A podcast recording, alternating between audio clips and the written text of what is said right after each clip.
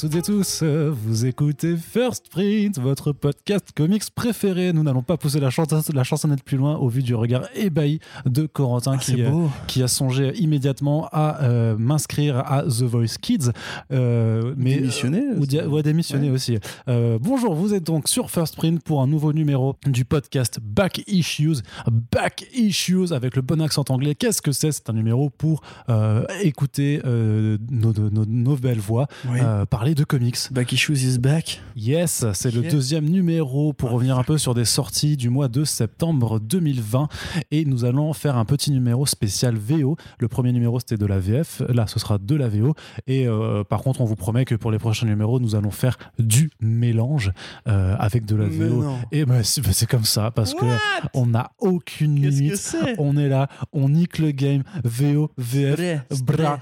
Euh, mais tout de suite, Iron Man 1, une nouvelle série euh, chez Marvel, voilà, sans transition aucune. Du coup, c'est un petit peu abrupt, mais c'est aussi comme ça qu'on aime les choses. C'est voilà, on n'a pas besoin de prendre deux pincettes. Euh, Corentin, tu as lu la nouvelle série Iron Man, écrite par euh, Christopher Cantwell et qui fait suite en fait à la précédente série Iron Man qui était pilotée par Dan Slott. Et Valerio Chitti. Et Valerio Chitti. Skitty. Chitti, non, non, Chitti. Mais du coup, ouais, si tu vis avec l'accent anglais, c'est pas, c'est pas forcément ouf. Mais ah, en plus, c'est Cafu qui dessine. le volume de Dan Slott qui s'est conclu avec le, faux event Iron Man 2020, c'était pas. oui, le faux event. Euh, c'était nul. C'était un crossover. C'était pas terrible. Euh, c'était pas terrible. Ils ont, ils ont, quand même fait des trucs, ils ont greffé des trucs du genre I Wolverine 2020, des trucs. Euh, ouais, ouais. Bah après ça, c'était. Moi, j'aime le concept de I Wolverine me, me, me, plaît au départ, mais euh, c'est vrai que l'événement effectivement était un non-événement. Enfin, c'était juste pour écouler du, du stock de, de singles, quoi, grosso modo. mais le, enfin, d'une manière générale, le run de, de Dan Slott n'a pas été aussi bien accueilli que Marvel l'aurait bien aimé. Je pense que ça a quand même été. Bah, surtout que ça n'a même pas duré très longtemps. Enfin, ça, sur place, quoi, finalement. Ça n'a pas duré longtemps du tout, surtout. Oui, puis il y a pas grand-chose qui, qui est vraiment ressorti à part Arnaud Stark, euh, qui en fait était juste un vilain fonction pour l'arc, oui, Arnaud, Arnaud Stark, voilà. Pour l'arc. Euh, J'ai rien dit, hein. Oh, mais je t'ai vu sourire. J'ai rien dit. En plus, tu sais, c'est Arnaud Stark, le vilain de Iron Man 2020. Du coup, c'est pas mal. en plus, c'est vraiment Arnaud à, RNO comme bah, oui. coup, donc. Ouais, je sais bien tu as une double vie. Peut-être. De milliardaire qui vend des armes. Euh, j'aimerais bien, j'aimerais bien. pas besoin de Tipeee du coup dans ce cas-là. Euh, donc ouais, là effectivement c'est un, reboot, enfin un relaunch pardon, avec euh, Christopher Cantwell. Donc Cantwell, on l'avait déjà vu chez Dark Horse Comics, notamment pour les, séries She Could Fly, mais aussi pour la, la, nouvelle série The Mask et la mini-série Everything avec Ian Culbard qui parlait un petit peu de consumérisme dans une ville à la Twin Peaks, vachement inspiré par Stephen King. Euh, il y avait un, bouquin de Stephen King qui parlait, je crois que c'était c'était pas la petite boutique des horreurs, mais un truc comme ça, tu vois, justement, un magasin maléfique. Bazar. c'est ça. Un magasin maléfique, euh, fout la merde dans une petite ville tranquille. Donc après ça, il a effectivement été drafté par Marvel pour euh, la série Doctor Doom, euh, qui actuellement en pause euh, après, après quelques numéros, qui était pour le coup une, une, lecture assez fraîche et assez originale sur le personnage, qui démarrait très bien, bon, qui s'est un peu perdu en chemin parce que je pense que Cantwell n'a pas forcément l'habitude de gérer des projets de très long terme, parce que jusqu'ici, c'est quand même des mini-séries qu'il nous a proposées. Donc, mais qui partait un peu pareil sur des bonnes idées, genre par exemple l'humanité qui voulait trouver une, façon, une d'absorber le CO2 de la Terre et de l'envoyer dans un trou noir. Euh, des bombes euh, arrivaient sur la station lunaire qui servait à absorber justement le CO2 et tous les regards se tournaient vers euh, Docteur Doom qui à ce moment-là essayait de gérer une, une guerre avec la, patrie la plus proche de ces Balkans fictifs dans lesquels se trouve la Latverie. Donc voilà une lecture assez politique du présent avec des enjeux écologiques, euh, un personnage plus compliqué et torturé qu'il n'y paraissait, qui après entrait en, en comment euh, en, dans la clandestinité pour échapper à ses poursuivants, etc. Donc c'est vrai que Cantwell était un mec qui justement avait euh, cette espèce de de casquette du gars qui peut vraiment réinventer un personnage, le rendre intéressant dans un contexte précis. Donc là en l'occurrence c'est Iron Man et ça commence on va dire comme beaucoup d'autres séries Iron Man, par le côté euh, Iron, Tony Stark se retire un peu de euh, son rôle de, de, milliardaire pour revenir un peu à l'essence même de, ce qu'il est, c'est-à-dire un super héros, euh, dans un monde justement où le, les réseaux sociaux existent, où tout le monde a un avis sur l'action de Tony Stark et en général les gens n'hésitent pas à formuler cette opinion. C'est assez bien foutu parce qu'il y a une narration qui justement montre que quoi que fasse Tony Stark, le, le, public va toujours réagir et lui dire que c'est un gros connard. Ça montre aussi ses responsabilités justement en tant que euh, capitaine d'industrie, en tant que ancien marchand d'armes, en tant que, que membre de la caste des 1%. Donc c'est assez critique, mine de rien, de, ce personnage-là qui, quelque part, lui, veut revenir à l'essence même de sauver des gens, parcourir les cieux dans, dans, dans, son armure, etc. Donc Là encore, je dirais que c'est assez frais, euh, c'est assez humain dans la façon dont c'est fait. C'est-à-dire qu'on voit bien que Stark, ben, il a quand même du vécu maintenant. Il c'est un personnage qui a des décennies et des décennies au compteur, et là, il est un peu fatigué justement de cette espèce de posture de euh, playboy, euh, milliardaire, philanthrope, génie, etc. Donc, il faut voir où ça va, parce que pour l'instant, les directions de fond sont encore assez peu claires, mais c'est déjà une, une vraie rupture par rapport au volume de Dan Slott, qui justement, lui, essayait plus de coller un esprit un peu happy-go-lucky, un peu Enfin, Tony Stark, c'est un peu blagueur, un peu pété de thunes, avec cette espèce de, lecture sur le sur l'IA qui était assez euh, très passéiste. Justement, tu vois que c'était quand même un monsieur de plus de 40 balais qui écrivait, quoi, parce que c'est vrai que les enjeux de l'IA, c'est un truc qui devrait nous concerner au présent.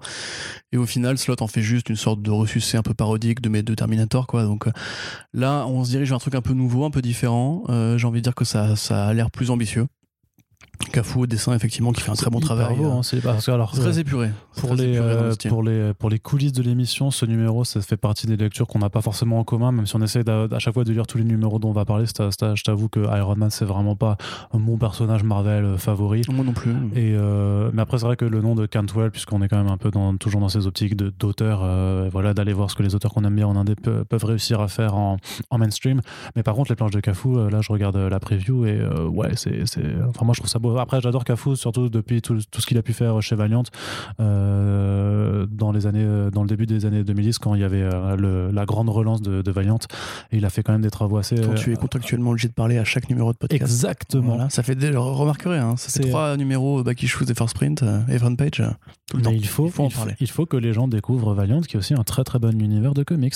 et c'était juste que Cafou, c'est là que, qu'il m'a vraiment marqué quand, et que je l'ai découvert. Donc c'est pour ça que je, voilà, je, je me rappelle à mes souvenirs de lecture d'il y a quelques années. Et donc euh, voilà, c'est juste que ça reste un dessinateur qui est hyper talentueux, je trouve en tout cas. Euh, j'aime bien ça délimiter ça, tu vois, juste, juste le fait de démarquer tes personnages euh, du décor avec des lignes claires, enfin d'un un petit halo blanc, ça je trouve que ça permet toujours d'avoir. Euh, enfin moi j'aime bien ce genre d'effet graphique, tu vois, c'est, je pense que ça, ça casse pas la trois pattes à un canard, mais c'est le genre d'accompagnement esthétisé un petit peu qui, qui fait que j'apprécie, mmh, mmh, mmh. j'apprécie ce que je vois. Et Cantwell, donc au-delà d'être un scénariste spécialiste du complot, c'est aussi le mec qui a créé la série Alton Catch Fire euh, sur AMC, donc une grande série un peu inspirée par Mad Men. En cela que c'est une série qui se passe dans le passé, dans les années 80, au moment du premier boom de l'informatique euh, domestique, mais pas que. Et donc, euh, justement, la façon dont il aborde un petit peu les réseaux sociaux, l'informatique, la place justement du vivant un peu numérique, on va dire justement. je pense que ça va être une des pistes sur le long terme, même si a priori pour l'instant ça, s'annonce plus comme une sorte d'aventure un peu introspective de Tony Stark. Euh, est-ce que je trouve ça bien? Parce que c'est vrai quand même que Tony Stark, parce que c'est devenu le, le véritable Batman, on va dire, du, du, de l'univers Marvel Studios au cinéma, c'était un peu le premier héros et celui qui, qui venait conclure un peu la saga de l'Infinity. Euh, on a eu des séries qui soit essayaient de coller à ça, soit de s'en dégager, mais justement un peu au forceps. Là, en l'occurrence, on sent qu'il y a une envie vraiment de repartir à zéro, de poser de nouvelles bases je trouve ça bien. Enfin, en tout cas, le premier numéro est assez inspirant. Après, justement, ce qu'il faut voir, c'est que Cantwell, encore une fois, on a Doctor Doom en tête et Doctor Doom partait vraiment très très bien comme un truc qui devait être un immanquable et au final, à mi-parcours, on sent qu'il s'embrouille un peu dans toutes les pistes qu'il avait lancées, dans tout ce qu'il essayait de faire et par rapport à Marvel qui voulait faire du super-héros aussi, etc. Donc, euh, moi, j'attends un petit peu le premier arc, euh, le premier trade pour voir un petit peu comment ça rend sur le moyen long terme. Mais Cantwell, j'ai envie de dire que ça fait partie un petit peu comme euh, Ramvé ou d'autres, des étoiles montantes du comics et indé et, et mainstream en fait, hein, tout bêtement. Euh, Fly, c'est très difficile à comprendre, mais c'est vraiment très bien. La série The Mask, Electioneer, qui du coup est une réinvention de The Mask, le personnage de Doug Manke, John Arcudi et Mike Richardson, qui a été réinventé dans un contexte vraiment très Trumpiste, c'est-à-dire que le, masque va essayer de présenter à la candidature, etc. C'est assez absurde, mais aussi très violent. Euh, tu devrais lire, ça, pourrait te plaire, c'est hyper violent. Et euh, voilà, c'est un mec qui, à peu près, entre guillemets, essaye un peu différents trucs, différents styles. Il s'attaque à. Ouais, et tout à fait. D'ailleurs, cet hiver, il va euh, se faire rencontrer de nouveau Iron Man avec Doctor Doom dans un fameux one-shot qu'on a vraiment hâte de lire où ils, auront, ils iront combattre un Père Noël, Noël. un Père Noël corrompu et manipulé par la divinité Knull. Nul. Nul. Nul. voilà, donc, ça, hein. donc, ça, je pense que ça sera nul, par contre, du coup, sans, sans jeu de mots. On Mais verra, voilà, Iron Man tout cas, c'est une bonne, euh, c'est une bonne reprise, un bon relaunch, en tout cas un bon premier numéro, et il faudra bien sûr confirmer l'essai avec le, le, mois suivant, avec le numéro enfin du coup en ce mois d'octobre. On continue un petit peu à vous parler de mainstream, mais pas si mainstream que ça, avec le premier numéro de Hellblazer mm. Rise and Fall. Ça c'est l'élitisme du mainstream du coup. Ouais, c'est ça, mais voilà, on, ne se refait pas Corentin. Je veux dire que là, vous voyez très, vous allez comprendre que la sélection a été pilotée par Corentin en mode élitiste automatique. bien entendu, euh, au, prochain metal, si tu veux. au prochain numéro, on parlera euh, de death metal, euh, de Empire, et, et de, autres merdes de speed metal et de speed metal, ah, c'est ça, voilà. Qu'est-ce que je veux dire donc Vite. Rise and Fall, donc un titre de Tom Taylor et Derek Robertson. Ce sera une mini-série publiée dans le DC Black Label, donc le format un petit peu prestige de DC Comics et surtout ce qui est censé être un peu une enclave à hauteur pour qu'ils puissent s'exprimer sur les personnages de leur choix.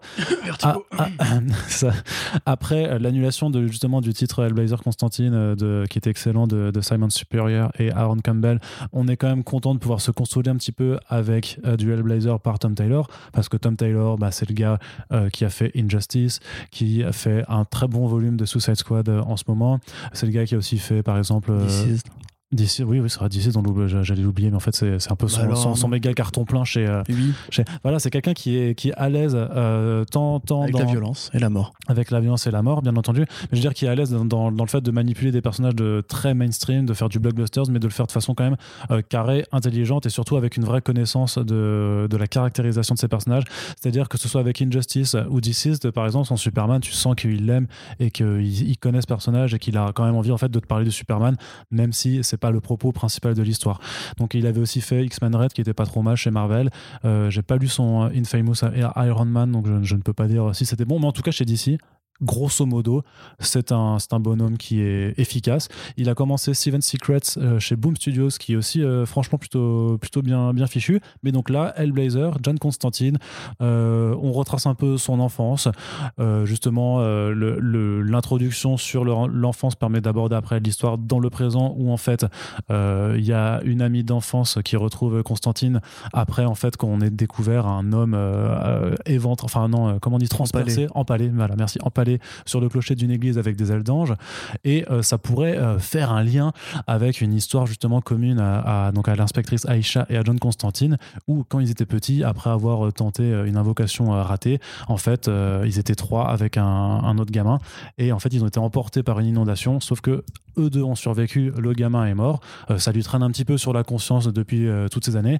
Et voilà, donc euh, ce cadavre mystérieux qui, qui, apparaît fait ressurgir ces démons du passé avec potentiellement bah, ce garçon qui serait toujours dans les parages, même s'il est mort. Hmm, des mystères, c'est lugubre. On ne sait pas trop où aller. Mais voilà, on va pas en dire plus, puisque bien entendu, comme c'est un podcast VO, on imagine que si vous lisez de la VF, bah, bah peut-être que vous nous écoutez quand même, mais du coup, on va essayer quand même de pas trop en dire. Après, bien entendu, voilà, c'est de la VO, donc si si, vous attendez la, la VF, euh, euh, j'ai envie de dire, euh, même si on se prive un petit peu d'une partie de notre auditoire, c'est plus prudent de, ne pas tout écouter. Ça, c'est sûr que ça arrivera en VF de toute façon. Oui, ça, oui, bah oui, parce que Tom Taylor, c'est une marque sûre. Il peut y avoir des doutes sur le truc qu'on va dire plus tard, mais a priori là, c'est clair et net. Ouais. C'était bien, c'est dessiné donc par Derek Robertson, bah, auteur, dessinateur pardon, prolifique, à qui on doit notamment The Boys, pour, pour ne citer que cela. Et je, je m'attarde justement là-dessus, puisque à la lecture de ce premier numéro, on se dit, damn, est-ce que ce serait pas un petit peu du, du, Garcenis quand même Parce que c'est Brosson, c'est trash. En plus, Garcenis, ça fait un énorme run sur Hellblazer. Donc, Il y a un euh, mec gros à poil empalé sur un pic avec des ailes dans le dos, donc c'est très Garcenis, effectivement. Euh, oui, c'est effectivement, je pense que c'est un hommage tout à fait volontaire et c'est pour ça, a priori, qu'il a été cherché, Garth, euh, Derek Robertson, pardon. Probablement que Tom Taylor, comme tout le monde, est fan du volume de, de sur Hellblazer. Euh, c'est effectivement assez marrant quand, en tant que travail d'imitation. Après, ça revient justement aux origines de John euh, euh, dans un truc. D'ailleurs, je ne saurais pas dire si c'est effectivement raccord avec la continuité de Blazer ou pas. Il faudrait vérifier, mais ça va. T'as que 300 numéros à aller éplucher. Allez. On y va. On, entend, mais, pose le podcast, on y va, on donc, donc, plus sérieusement, c'est vraiment bien foutu, moi je trouve, autant au sens où effectivement, je suis pas très fan de lecture de Taylor en général sur les super-héros. Euh, je sais que ce n'est pas une opinion très populaire, mais euh, voilà, c'est pas trop mon style, on va dire. Par contre, je trouve qu'ils s'en sortent effectivement très bien dans cette espèce de boulot d'imitateur. C'est très bien recomposé. Euh, on voit un peu l'Angleterre prolo, d'où vient John. C'est marrant parce que c'est pouilleux, tu vois. c'est marrant parce qu'il est pas du tout anglais, il est australien. Donc Oui, c'est- oui, marrant ça comment il arrive quand même à bien retranscrire un peu cette ça je trouve atmosphère. que le- l'esprit un petit peu justement c'est peut-être plus de limitation dans le côté euh, euh, les, les grands person- les, enfin les grands auteurs qui ont fait euh, Constantine étaient quasiment tous des Anglais ou des Écossais ou des, ou des Irlandais Des Britanniques, quoi. Ouais, des Britanniques, c'est ça. Donc ils vont, il va chercher un petit peu ces référents-là. On voit effectivement toujours ce côté euh, John qui a toujours un traumatisme qui le hante depuis toujours, et c'est pour ça qu'il est arrogant, et c'est pour ça qu'il est alcoolique, et c'est pour ça qu'il est autodestructeur. Avant, il y avait la petite nénette qui, était, qui avait été enlevée par le démon Bélial, et maintenant, bah, c'est euh, cette espèce de, de, de pièce rajoutée qu'on fait, qui était le- son ami d'enfance. Euh, J'aime bien la violence graphique en général, mais là en l'occurrence c'est bien foutu parce qu'effectivement t'as Bah, surtout qu'avec ces gerbes de sang. Ouais, c'est ça, mais en plus avec Robertson, donc euh, voilà, vous avez lu The Boys, vous avez lu euh, les autres trucs qu'il a Ouais. pu faire. Euh, voilà, en général, bah, il était sur Rapide, notamment aussi, qui était bien trash, euh, de Grant Morrison. Bah, voilà, Robertson, quand il fait de la violence, c'est graphique, c'est explicite, Et c'est gras. et c'est ouais, c'est l'humour euh, gras. C'est un peu sale. Euh, voilà, c'est pour les mecs qui justement aiment bien le côté ah la tête elle a explosé, c'est rigolo, tu vois. Mm. Donc là, euh, le, enfin, le travail d'ambiance graphique est bien foutu aussi. Ça, ça a l'air d'être une bonne mini-série, le Blazer, en fait, Mm. qui se lance, qui a priori va pas révolutionner quoi que ce soit, mais euh, c'est cool de voir que Taylor euh, s'in- s'intéresse à ce personnage-là. C'est cool de voir que DC le laisse bosser justement euh, avec euh, cette espèce de, de travail de, de copieur parfait, on va dire, euh, de Garth Ennis. D'ailleurs, on en reparlera plus tard pour un autre scénariste qui fait aussi du Garth Ennis. Euh, moi, c'est le Blazer que j'aime. Après, il avait vendu un propos un peu, un peu social, etc., par rapport justement au fait que les victimes de la série seraient a priori tous des 1% qui se retrouvent toutes euh, empalées à tomber du ciel Mhm. et, à, et à crever sur le dos d'une église. Oh, c'est un petit peu politique, ça, j'aime pas trop. Bah, il faut voir justement comment ça rend, parce que pour l'instant, à part le côté un peu Billy Elliot de l'enfant de la classe moyenne américaine, euh, enfin la classe même pauvre américaine, qui euh, justement, euh, parce qu'il y a un rapport à sa mère, il y a un rapport à son papa qui est un peu un, un vociférant euh, britannique, un peu alcoolo, donc il faudrait voir où est-ce qu'il nous emmène avec ça. En tout cas, la relation Aisha et John est plutôt bien foutue pour l'instant. Mm. On a un Constantine qui clope, on a un Constantine qui jure, on a des têtes qui explosent. J'ai envie de dire que c'est un peu ça qu'on veut. Et euh, non, pour le coup, moi, j'avais un peu peur justement parce que effectivement, comme tu dis, la série de Spurrier a été annulée. Et moi, j'ai enfin, j'ai- j'ai vraiment adoré euh, ce que j'en ai lu. Donc là, euh, on retrouve un Constantine qui justement fait plaisir aux vieux fans. Qui, à mon avis, est fait pour ça. hein. De toute façon, encore une fois, je pense que quand il a été voir Robertson, le premier truc- Bah, truc- qu'il lui a dit, c'est Je suis fan de ton travail sur, sur The Boys, donc euh, viens, on fait du dégueulasse ensemble. C'est voilà, peut-être une bonne façon de faire un entre-deux justement entre les fans du Constantine à l'ancienne et ramener des nouveaux lecteurs qui ont découvert les comics euh, plus récemment avec Tom Mm. Taylor qui est quand même Mm. euh, quelqu'un qui a pas encore 10 ans de carrière dans le, mi- dans le milieu en fait. Par contre, je pense pas que ça créera l'événement comme il a pu le faire avec Deceased ou Injustice. Mais si effectivement ça peut, ça peut intéresser les, les lecteurs de ces séries-là à se mettre euh, à Duel Blazer ou à l'époque Vertigo à creuser un peu, même au travail de Robertson en général, qui, comme tu dis, a plein de bons projets euh, à son parcours. Donc, euh, non, franchement, euh, belle découverte. Belle découverte. à confirmer donc voilà c'est un des titres du Black Label qui, qui mérite d'être suivi. De façon, Il n'y a, pas trop de ratés non plus dans le Black Label en, en fait euh, finalement je trouve. Bah, Superman Year One. Ouais, Superman Year One, effectivement, c'était pas, c'était vraiment pas ouf, mais justement, tu vois, on, en- on en cite qu'un, tous les autres projets, c'était soit. Non, c'est pas vrai. Non, non, Arline, c'est pas vrai. Mais, mais- et le truc, c'est que. Si, Non, si c'est vrai. non, je suis pas d'accord. non, je suis là, je suis vraiment pas d'accord avec toi. euh, c'est- Ouais, c'est moi, je suis une- d'accord avec moi-même. Oui, bah ça, encore heureux, t'imagines où irait le monde si tu n'étais pas d'accord avec toi-même. Ça ferait des monologues incessants. Ça, en fait, en fait c'est ça. En fait, je pense qu'on a Je découvert. contredirais. Non, En tu peux pas dire ça, Olivier. Mais si, Quentin. Si, si tu crées une bobine euh, qui, qui fonctionne en fait à ton monologue, et ben en fait, si t'es pas d'accord avec toi-même, en fait, on a, on, on on la, hein. on a la clé de, de la source d'énergie infinie. Je vais faire un décompte du temps de parole dans chaque podcast. Tu vas voir que tu parles plus que moi. En fait. Ouais, mais vu qu'on est euh, deux mecs blancs, ça sert à rien de faire le décompte Ouais, de t'as chacun. Ça ça n'a aucun sens. de toute façon. Allez, euh, sachant que je suis un peu. euh, Minorité alsacienne. Ouais, c'est ça. Ouais. J'allais dire italienne pour le coup, mais Ah oui. euh, Bon. voilà. les deux du coup. Franchement, est-ce qu'on a envie de compter la minorité C'est italienne ça. Euh, Pas exagéré. allez, euh, c'est fini pour le mainstream. Voilà, c'est voilà, ben voilà. on C'est avait cool. hein. voilà, on Mais a on vous reparlera de tout ce qui est euh, Empire, euh, Death Metal, etc. les Cross-off Words. euh, voilà, quand tout ça sera fini et qu'il y aura moyen. Enfin, Empire c'est fini, mais quand il y aura moyen de faire un Non, gros mais bilan. en- Empire, on va en- Empire, on va pas revenir dessus très longtemps. En- c'était pas bien, c'était pire. Enfin, je voulais, Mm. merde, je voulais faire un mot. Non, Mm. c'était c'était nul. C'était pas bien, c'était pire. Ah, ouais, c'était Empire. ouais, c'est ça, tu vois, Empire. On en parlera pas en bien, on en parlera en pire. C'est ça. Ouais, pas mal. J'aurais voulu en parler en bien, mais On en parlera en pire. c'est ça. ça, c'est vraiment de l'humour. Ça, On c'est alors, manger, on est du fatigué, coup, la euh, digestion c'est un- est un peu douloureuse. Alors, le vendredi 27 octobre, au théâtre de la Loutre et de la Charrue, euh, vous pourrez retrouver Arnaud et Arnaud, on Corentin se concentre. en spectacle. On se con- en professionnel. spectacle. Oui, c'est vrai. Mais un petit peu d'humour ne fait pas de mal. Mais justement, on a terminé cette petite partie mainstream. De toute façon, voilà, Back Issues, hein, c'est des formats courts, c'est euh, grosso modo, on essaie d'avoir une heure max. Et euh, vu que là, on parle de Back Issues VO vraiment, donc on se concentre que des, sur des single issues, on va pas non plus passer plus de 10 minutes pour un numéro de, de 30 pages. Donc, ceci étant dit, on passe à un petit peu d'indé, puisqu'il y a quelques parce que voilà, c'est une, c'est une industrie qui est foisonnante. Il y a énormément de trucs qui sortent et qui sont bons à lire. Alors bien entendu, il faut faire un peu de choix entre vraiment les trucs qui ont une chance d'arriver en France un jour ou l'autre, euh, les projets d'auteurs qu'on apprécie particulièrement, ou juste un peu les, les, projets qui font un peu le, le boom euh, en ce moment. Et pour le coup, euh, c'est plutôt des, un projet d'un auteur-artiste qu'on aime bien, avec lequel on va commencer. Ça s'appelle Big Girls de Jason Howard. Oui, alors on en avait déjà un peu parlé au moment de l'annonce de la série. Jason Howard, donc, qui est fameusement le, le, copain de Warren Ellis sur Trees et Cemetery Euh, deux très bonnes séries au demeurant, mais voilà, après, libre à vous de faire un peu votre tri par rapport à ce que vous comptez acheter ou pas, en fonction de l'auteur et de son comportement. Euh, là, en l'occurrence, il est seul et c'est un peu ses, ses débuts au scénario, j'ai envie de dire, même si on sait qu'il a coécrit quelques passages de Cemetery Beach. Euh, dans un monde futuriste très inspiré par, Pacific Rim ou Evangelion et tous ces, ces univers de monstres géants, où un virus apparaît et transforme justement les hommes qui en sont atteints euh, en kaiju. Euh, j'ai pas envie de dire insectoïdes, mais plus oui mutants. Voilà, des apparences euh, pustulantes, assez grossières et peu ragoûtantes. Et peu ragoûtantes. Le virus, en, revanche, atteint certaines femmes, mais ne les transforme pas en monstres, simplement en, en femmes géantes. En géantes. Voilà.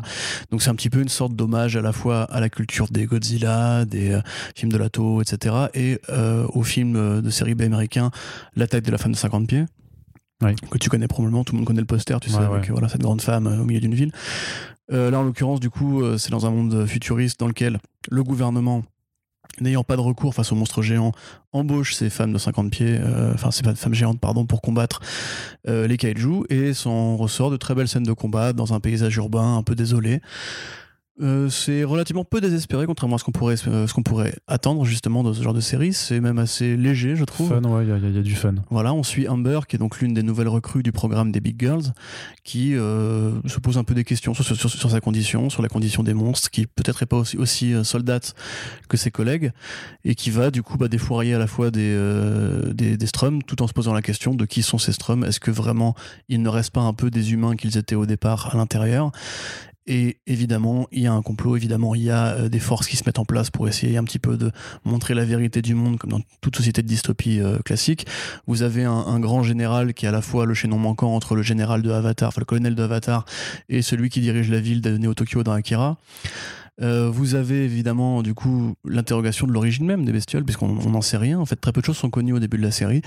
Et vous avez donc ce corps interarmé de femmes géantes qui comme dans beaucoup de séries militaires futuristes, justement, vous allez avoir des portraits un peu, stéréotypés euh, et puis des belles scènes d'action. Alors ça interroge forcément, mais métaphoriquement, ça interroge justement la place, la place des femmes dans la société, puisque le fait que les femmes soient euh, ne se transforment pas en monstres contrairement aux hommes, ça, force, ça, dit des choses forcément euh, dans un contexte. Puis bon, tu penses forcément un petit peu à une certaine thématique de toxicité. Oui, c'est ça, menard trash, et, etc. Mais c'est pas forcément aussi simple que ça, puisqu'on voit qu'il y a un groupe de résistants, là encore, un énorme stéréotype de ce genre de, de, fiction, euh, un groupe de résistants qui, euh, en l'occurrence, enfin, essaye justement de se poser des questions pourquoi les femmes, pourquoi les hommes, mais en même temps, il y a aussi des hommes dans leur rang qui ne sont pas nécessairement des hommes malveillants.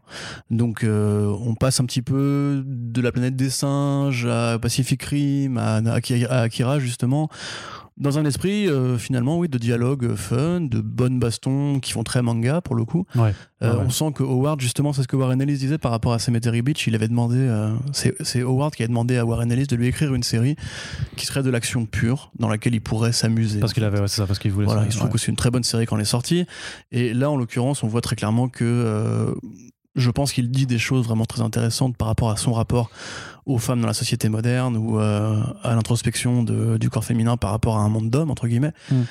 parce que ça reste des hommes qui donnent des ordres aux big girls, même, même s'ils sont tout petits. Euh, c'est un scientifique masculin, un général masculin, et en général un monde dont on voit plutôt les hommes plutôt que les femmes. Il faudra voir comment Howard de toute façon développe cet aspect-là au fil des, Exactement, ouais. des numéros, parce que là il y en a que deux hein, qui sont sortis. Donc Mm. euh, voilà, moi j'ai lu, lu que le premier. pour Bah, moi j'ai lu les deux. Mais on pourrait se poser la question justement de est-ce que aussi tout ça n'est pas un prétexte pour de grosses bastons un peu stylés dans une ville un peu carton-pâte Bah, de quel- films de, jeux- de monstres japonais Oui, bah après, quelque part, de toute façon, c'est toujours l'équilibre que tu as entre vraiment euh, le fait de raconter une histoire pour divertir et aussi de, de savoir si, euh, quelque part, tu as un petit peu des petites idées qui te parlent. Parce que de toute façon, géné- généralement, quand tu es dessinateur et auteur euh, sur un même projet, de toute façon, il y a une part, ne serait-ce que minime, de, de toi et de, et de tes envies et de ton choix qui se décline oui, après dans, ce que tu racontes. Donc euh, après, il y, a des- il y a, il y a des bouquins qui sont plus ou moins euh, appuyés sur, sur leurs propos. On va, on va y revenir peut-être même à- après avec le, le- le prochain titre, enfin même les deux prochains titres. Celui-là, c'est quand même plus aussi une volonté, voilà, comme tu le dis, de, de s'amuser, de rendre hommage à des, à des, bah, à des euh, on va dire des, euh, des genres euh, codifiés. Ouais, ouais. Du, de- Bah, du cinéma, de la bande dessinée, de- voilà. de- des cultures de l'imaginaire, et de voilà une, une envie de se faire plaisir, tout en mettant une- un petit zeste de, de quelque chose d'actuel, parce qu'en même temps, bah voilà, les, les auteurs forcément se posent des questions aussi tout à fait, tout sur ce qui fait. se passe euh, de, l'autre côté. hein. C'est- Ça a vraiment la candeur et la naïveté d'un premier projet en fait, et on sent que Howard n'est pas aussi vétéran de l'écriture que du dessin. C'est peut-être peut-être pour ça que du coup le dessin frappe plus et qu'on a l'impression aussi de ce côté un peu défouloir qui prend le pas sur le scénario, parce que justement il débute un peu à l'écriture. Ouais, parce que tu mentionnais euh, Akira ou Godzilla tout ça, mais aussi par Oui, exemple oui. avec les, bah, les, les gens, le Gulliver forcément, qui, qui Ouais, a- avec un un, un hommage image clair, voilà. C'est- Il y a un hommage très clair, mais il y a un personnage, bah, il y a une référence, un personnage cite Gulliver à un moment donné dans un dialogue, Mhm. etc. Donc c'est vraiment justement ouais, cette espèce de croisement entre Gulliver, entre euh, oui euh, les, les, Stuart Little, mais c'est pas, en fait, c'est, pas pareil. les films de série B des années 50 euh, et aussi les crossovers de monstres géants.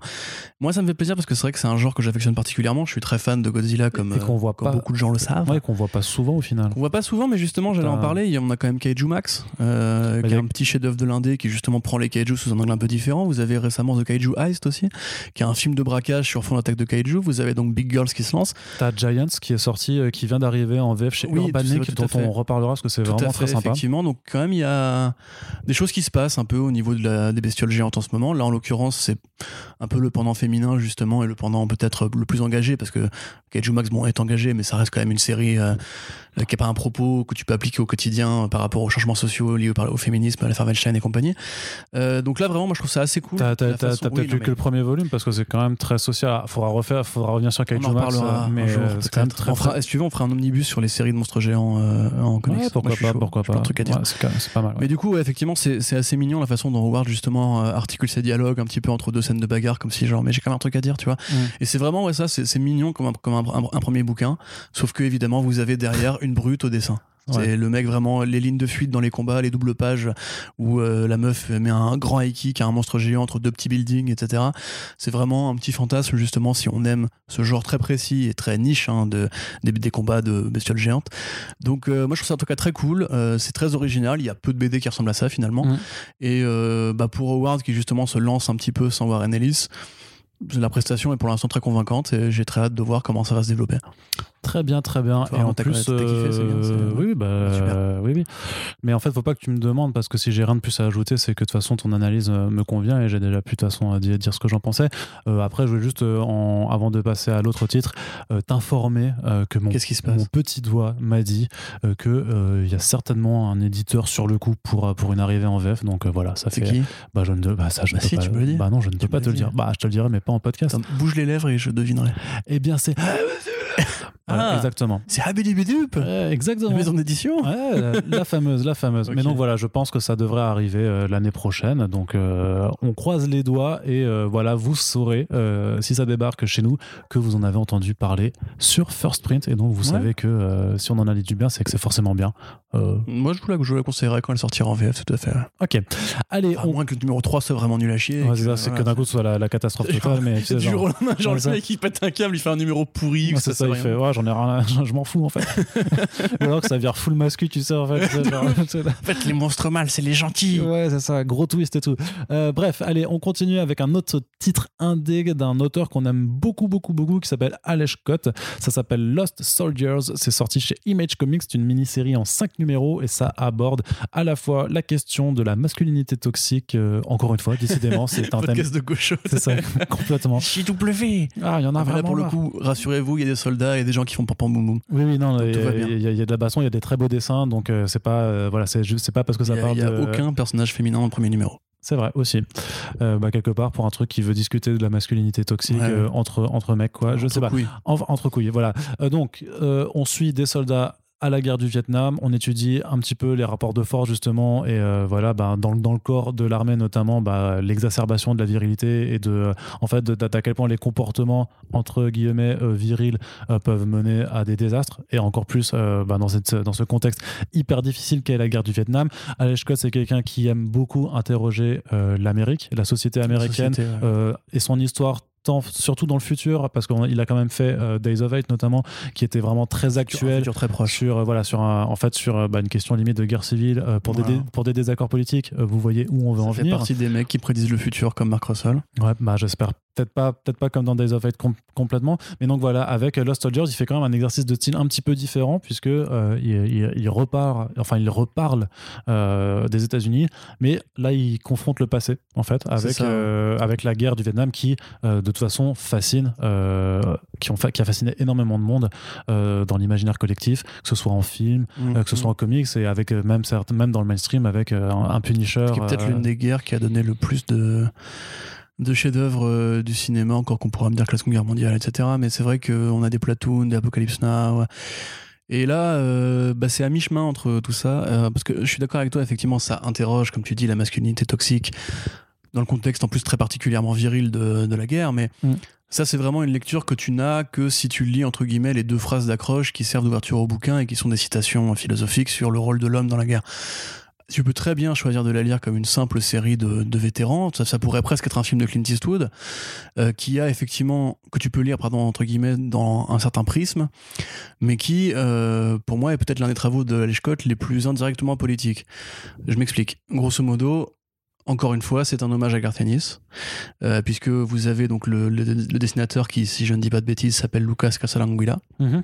qui est donc un artiste euh, qui s'inspire énormément du style de Goran Parlov, grand ami de euh, Garth Ennis, et qui a aussi rédigé, enfin, pardon, dessiné euh, Fury Max, une, euh, maxi-série sur l'histoire de Nick Fury dans le vrai monde véritable de la vraie vie, où il n'y a pas de super-héros, et Punisher de Platoon, qui a été édité euh, en France il y a deux ans, et qui parle des années de Frank Castle au Vietnam. Là, on a vraiment des hommages graphiques très évidents, mais aussi dans la façon dont les gueules sont découpées, dans la façon dont l'action est découpée.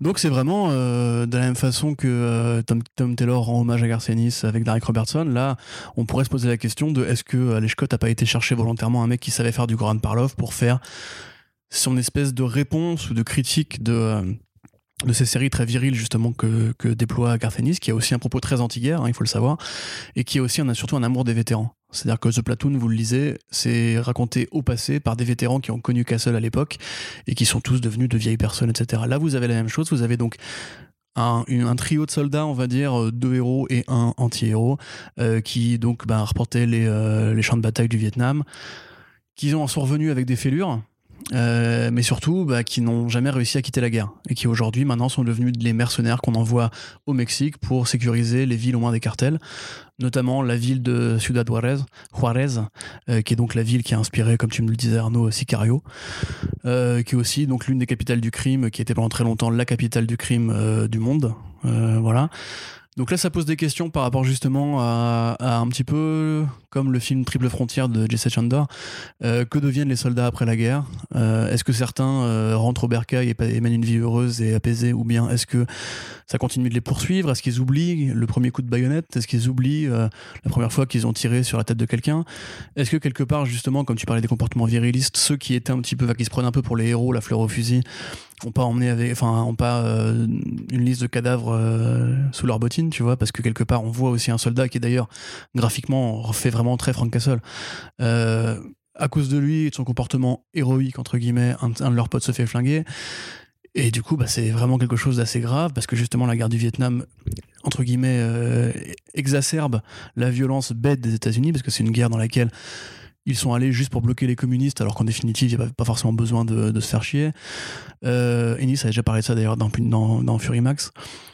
Et c'est vrai que c'est une guerre justement qui est tellement absurde et qui a tellement été contestée aux États-Unis qu'elle montre bien justement la fissure entre deux Amériques, celle de la guerre et celle de la paix.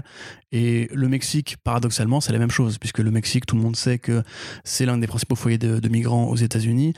C'est aussi un pays qui a vraiment beaucoup de mal à gérer justement les cartels, etc. Alors que euh, juste au nord de, leur truc, il y a un petit peu les, flics du monde que sont les, euh, les États-Unis.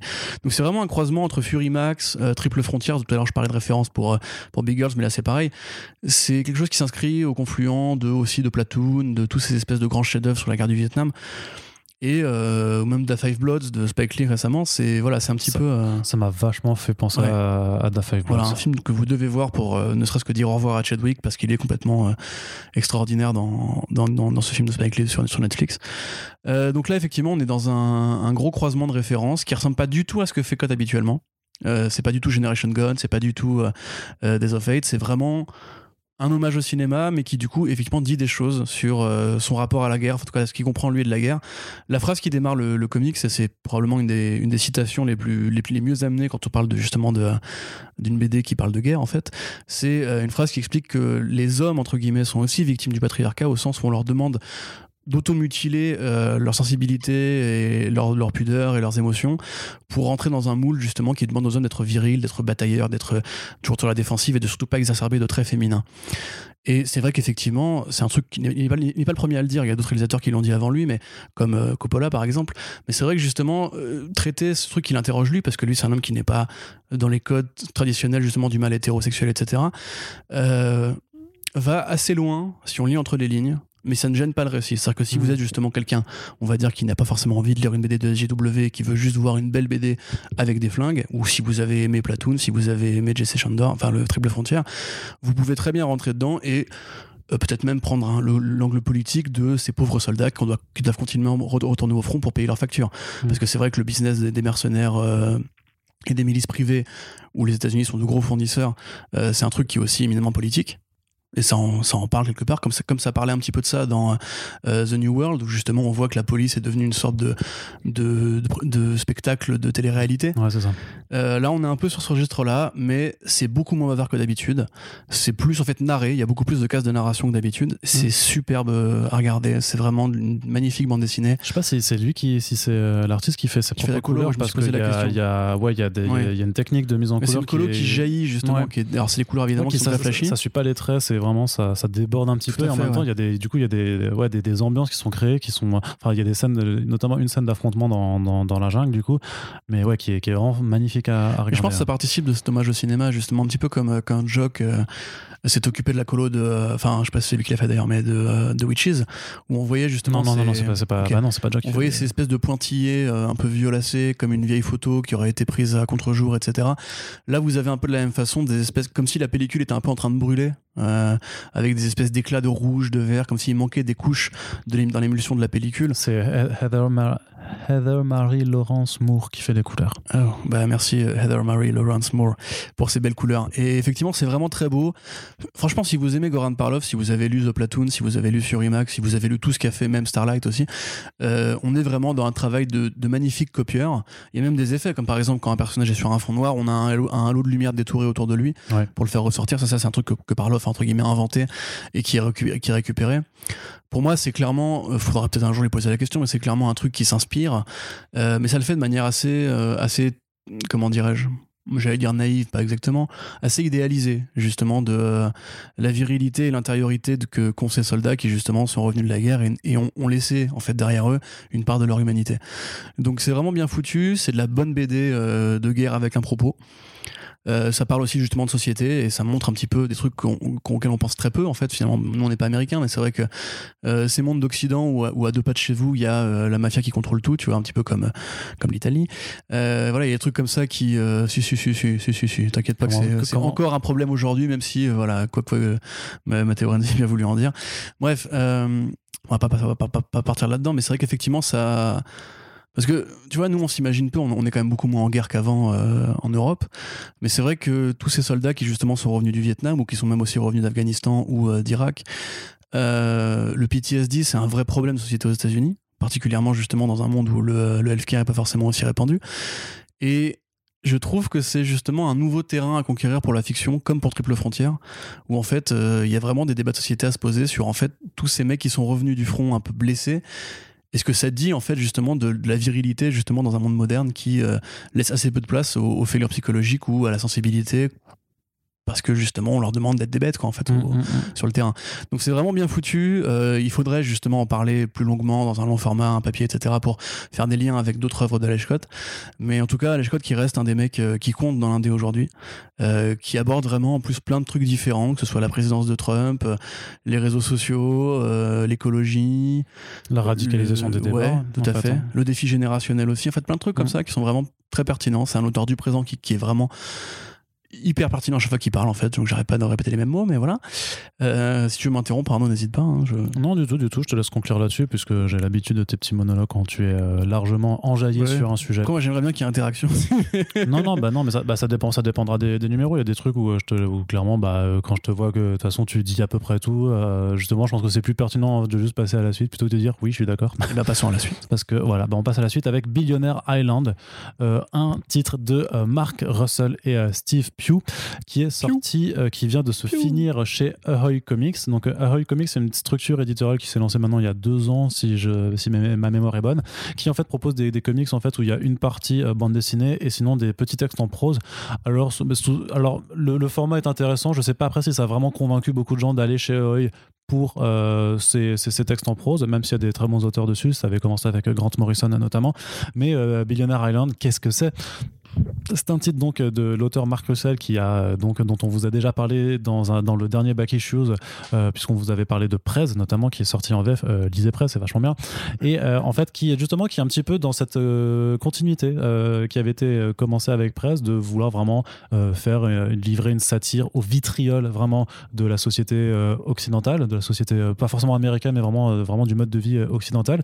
Et donc dans Billionaire Island on est dans un futur là aussi plus ou moins proche où les traits très riches en fait euh, se rendant compte que voilà que le monde est de plus en plus euh, à la ramasse ont décidé tout simplement et je crois que c'est inspiré en plus d'un projet qui existe réellement euh, en fait on construit une île qui est réservée aux riches, c'est-à-dire que tu n'y entres que euh, si tu as euh, un certain euh, revenu mensuel qui dépasse, voilà, je sais plus combien de centaines de milliers de, dollars. Une île qui se dé... une, voilà, bah oui, bah oui, je suis con, pardon. et, et, en fait, c'est une île qui se déplace même pour que justement les pauvres ne puissent pas la retrouver et essayer mm. d'y aller refuge. Et en fait, là-dessus, bah, on va suivre en fait, bah, d'une part, une journaliste qui a été d'abord invitée pour poser des questions au fondateur de, de cette île et, et justement bah, qui, qui pose des questions un petit peu trop euh, genre, mais c'est quand même un petit peu inégalitaire ce projet-là quand même. C'est pas ultra sympa. Il n'y a pas des trucs un petit peu louches parce que bon, en général, euh, voilà, les très très riches, euh, bizarrement, comme dans le monde réel, en fait, sont souvent dans des affaires plus ou moins morales. et de wow, t'es engagé. Ah, je suis complètement. T'as vu comment je suis. Waouh, c'est incroyable. Ce, ce, ce, statement. et, on est, on est sur de la. De vilain gauchiste trentenaire. Ouais, c'est ça, sur de la hot take complètement incroyable. décidément. C'est vrai que je suis en train de me dire que la, la sélection est full gaucho cette semaine. Ouais, cette semaine, ouais, carrément. Et en même temps, qu'on parle plus d'auteurs de, de droite comme Scott Snyder.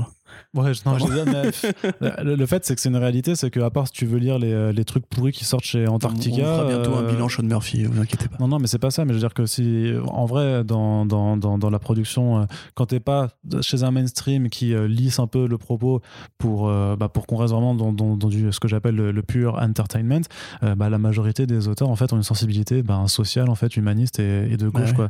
Donc c'est. en tout cas en Indé, oui, c'est sûr. En tout cas en Indé. Sinon, bah, justement, il ferait du non, en, Inde, tu as des trucs comme chez Antarctic, Antarctic Press, c'est des trucs vraiment, c'est vraiment des tout petits éditeurs où as, je sais que tu as une mm. BD avec euh, où Trump est le leader d'un groupe de, héros, je sais pas quoi, un truc comme ça. Ah un truc qui s'appelle Super Maga, là, je sais pas quoi. Sérieux? Euh, ouais, ouais, Et puis. Euh, Non, non, non. En fait, t'as un titre qui est parodique et qui se de sa gueule, mais t'as un titre qui est aussi une parodie, mais qui, qui est pro, euh, qui est pro Trump, quoi. Du il faut que je lise ça. Bah oui, bien sûr. Et euh, alors, je sais pas ce que ça vaut, mais donc il y a quand même quelques auteurs, voilà, qui sont sensibilisés à droite. Et sinon, bah, on a toujours euh, l'ami Ethan Van Sciver Yes, avec euh, Cyberfrog, mais autant te dire que c'est pas aujourd'hui que j'irai donner des sous pour lire un comics avec des grenouilles cybernétiques, euh, parce que c'est pas mon délire, mais je respecte ceux à qui ça l'est. Euh, Qu'est-ce que je voulais dire? Donc voilà, tant pis. Bah oui, c'est une sélection un petit peu, un petit peu de gauche pas je aujourd'hui. me plaignais pas. Non, on, on, Tu te plaignais un petit peu quand même. on- on variera.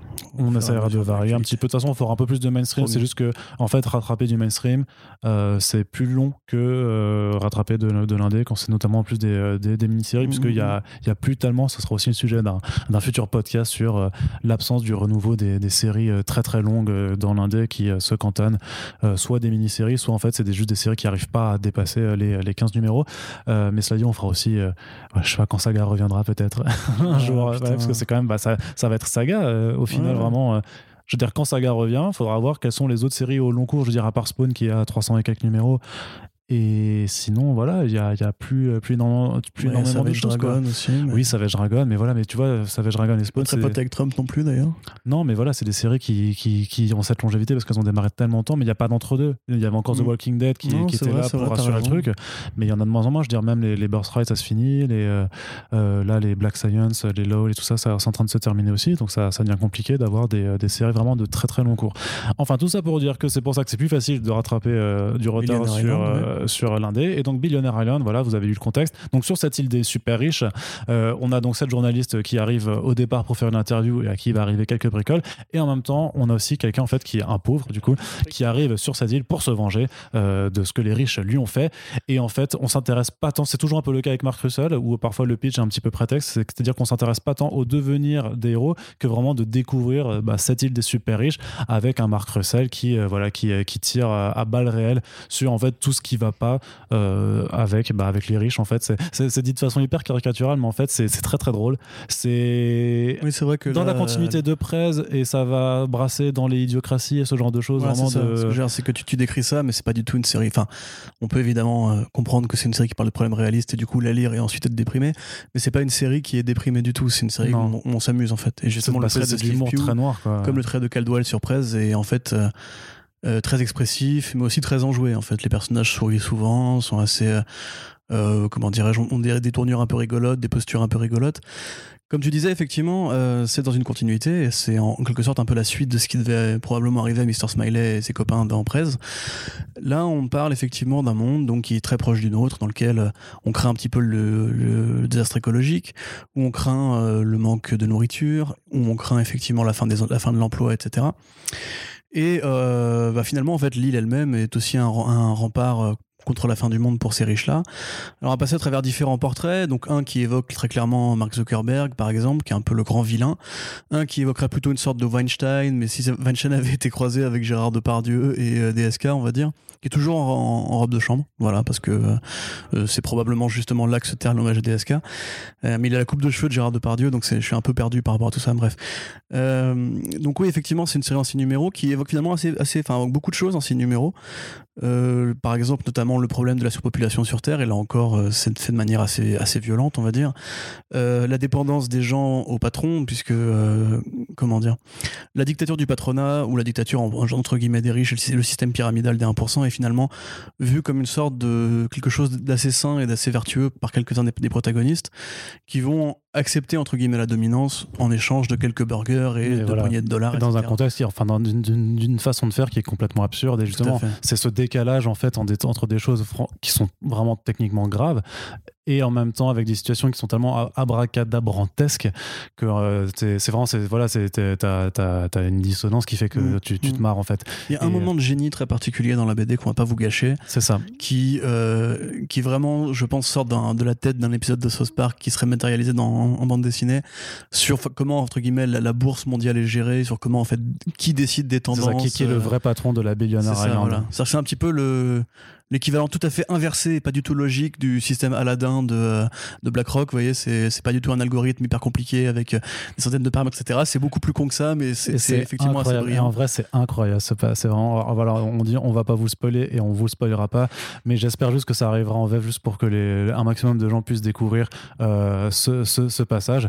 Et en vrai, non, c'est terrible quoi. Et avec le trait un petit peu cartoon de Steve Pugh, il y a vraiment quelque chose bah, d'assez fantastique. Et euh, en plus, je crois que ça arrive à la moitié vraiment de la mini-série. c'est une sorte de, ouais, de, reveal où là, tu comprends vraiment que tu, tu fais OK, on est full déconne. Euh, là, Mark Russell, il, vraiment, il se lâche et il, y va à fond. Quoi. C'est, euh, je sais pas, Prez avait quand même déjà des, pas mal de moments what the fuck, mais celui-là, il est vraiment, vraiment, vraiment très, très fort. Quoi. Donc, Tout à fait. Voilà. Bah oui, après, j'ai pas grand chose de plus à rajouter. Encore une fois, c'est vraiment ce genre de BD que tu lis.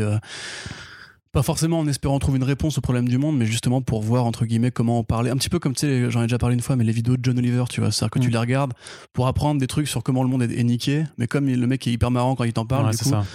entre guillemets, tu, tu, te divertis en te déprimant, tu vois. Et là, c'est vraiment le même niveau de délire, c'est vraiment super bien foutu, c'est bien dialogué, les personnages sont tout, tout ça assez vivant, assez vif. Euh, ça parodie les médias, les riches. Euh. Aussi, les, la réglementation internationale, par exemple, l'île se situe dans les internationales où, du coup, il n'y a, y a pas Du coup, les riches peuvent échapper à l'impôt comme ça, donc c'est aussi un truc sur l'évasion fiscale, etc. Donc, euh, c'est vraiment super bien foutu à, niveau, à différents niveaux de couches et tout. Moi, je dirais, lisez ça et lisez tout ce que fait Marc Russell en général. Ouais. Euh, parce que c'est bien. Voilà. voilà. Donc, euh, ça, par contre, euh, aucune idée de si ça arrivera en France. je sais que ben, Delcourt ramène Second Coming de Mark Russell prochainement et que peut-être que, peut que dans leur deal avec Hoy, il y aura du coup ce, ce, ce, titre arrivé. Ben, déjà, on vous reparlera de Second Coming lors de son arrivée lol, en France, mais on vous fera un, un, plébiscite du coup, parce qu'on est des rois du forcing sur certains auteurs. mais voilà, si vous encouragez, si vous soutenez ce titre-là quand ça arrive chez Delcourt, ben peut-être que ça, ça, incitera à donner un petit peu la suite. Euh, de la même façon, j'ai envie de dire, euh, euh, acheter Prez et lisez Prez pour que, par exemple, on puisse avoir les, les Flintstones de, de Mark Russell aussi chez, chez Urban.